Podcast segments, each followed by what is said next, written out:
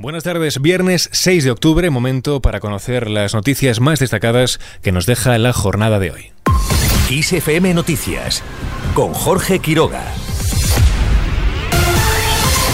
Sumar presentará su dictamen sobre la amnistía el próximo martes. El dictamen será presentado la próxima semana en Barcelona y no puedo confirmar esta información. Por tanto, les pediría que trabajemos con rigor y dejemos a los juristas que hagan su trabajo. La líder de la coalición, Yolanda Díaz, ha avisado al PP que será el Tribunal Constitucional el que dirima si la amnistía es o no constitucional y ha defendido desjudicializar el conflicto. Sumar propone aplicar la amnistía a partir de enero de 2013, excluyendo el caso de Laura Borrás.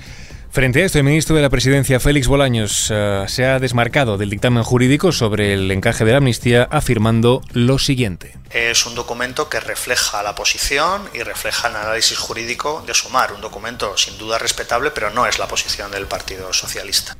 Además, el presidente catalán Per Aragonés se ha referido a la manifestación de este domingo en Barcelona contra la amnistía. La manifestación de este domingo no va a afectar en la decisión sobre el futuro de Cataluña ni tampoco las decisiones sobre el futuro de España que se puedan producir en las próximas semanas. Lo van a decidir los diputados y diputadas del Congreso.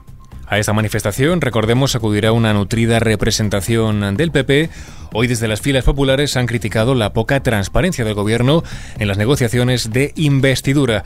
La secretaria general del partido, Cuca Gamarra, ha cargado contra, dice, el cinismo, la hipocresía y el oscurantismo con el que el PSOE está gestionando las negociaciones y le advierte de que lo que está haciendo no ha sido legitimado en las urnas. Por ello, ha instado a los socialistas a repetir las elecciones si quieren saber lo que opinan sobre la amnistía o sobre el futuro de un hipotético referéndum.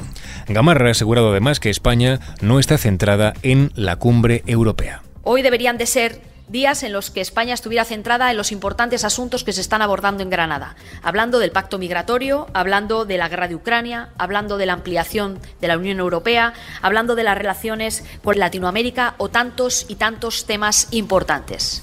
Pero, sin embargo, la realidad de nuestro país no pasa por ahí. La realidad de nuestro país está centrada única y exclusivamente en el interés particular de dos ciudadanos. De uno, que es un prófugo de la justicia que quiere volver, y de otro, que es presidente del Gobierno en funciones que no se quiere ir. En lo que respecta a la cumbre de Granada, la europea, Polonia y Hungría bloquean el acuerdo de los 27 para la reforma migratoria. A cambio, según han informado fuentes europeas, el párrafo sobre migración, que ha sido retirado del documento validado a 27, será publicado como un comunicado del presidente del Consejo Europeo, Charles Michel, rebajando así su peso político. Mientras Pedro Sánchez se reúne el próximo lunes con Feijó, el presidente del gobierno en funciones mantendrá un encuentro con el máximo responsable del PP dentro de la ronda de contactos para la investidura. La reunión será en el Congreso a partir de las 5 de la tarde. Allí Sánchez le pedirá a Feijó que levante el veto a la renovación del Consejo General del Poder Judicial, ya que aseguran desde Ferraz es algo muy serio y urgente. Por su parte, Illa y Espadas piden negociar la investidura con discreción y dentro de la Carta Magna. Los líderes del PSC y del PSOE andaluz llaman a cerrar los acuerdos dentro del marco constitucional. El dirigente catalán no se ha pronunciado sobre la propuesta de amnistía de Iván que dará a conocer la semana que viene, limitándose a señalar su respeto por las iniciativas de cada formación.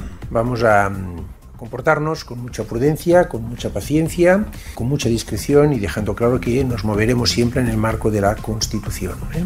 Conversaciones complejas ¿no? y entendemos que la mejor uh, forma de ayudar a que salgan y a que den eh, como fruto la investidura de Pedro Sánchez, que es el objetivo que perseguimos, ¿no?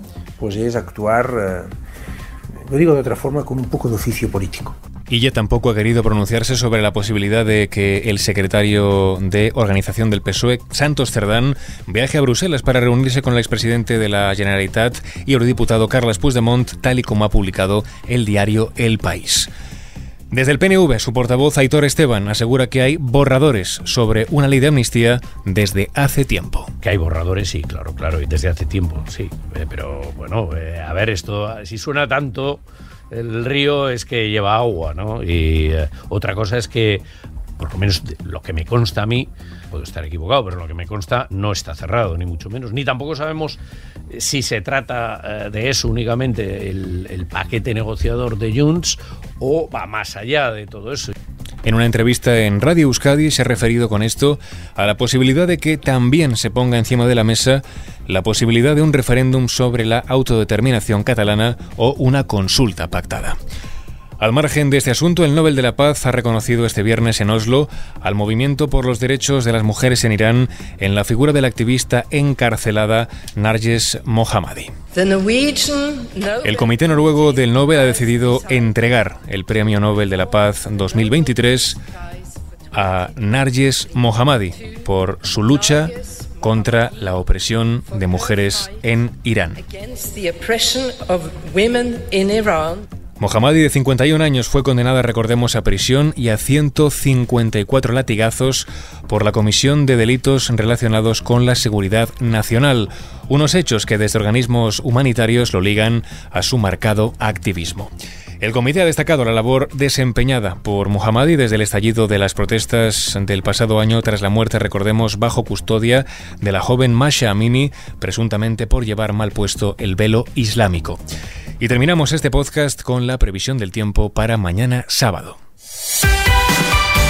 Se esperan cielos poco nubosos o despejados y algunos intervalos de nubes altas en el suroeste peninsular y Canarias también podrían afectar al Pirineo Oriental, sur de la Ibérica y Cordillera Cantábrica. Suben las temperaturas mínimas en el oeste de la península y pocos cambios en el resto.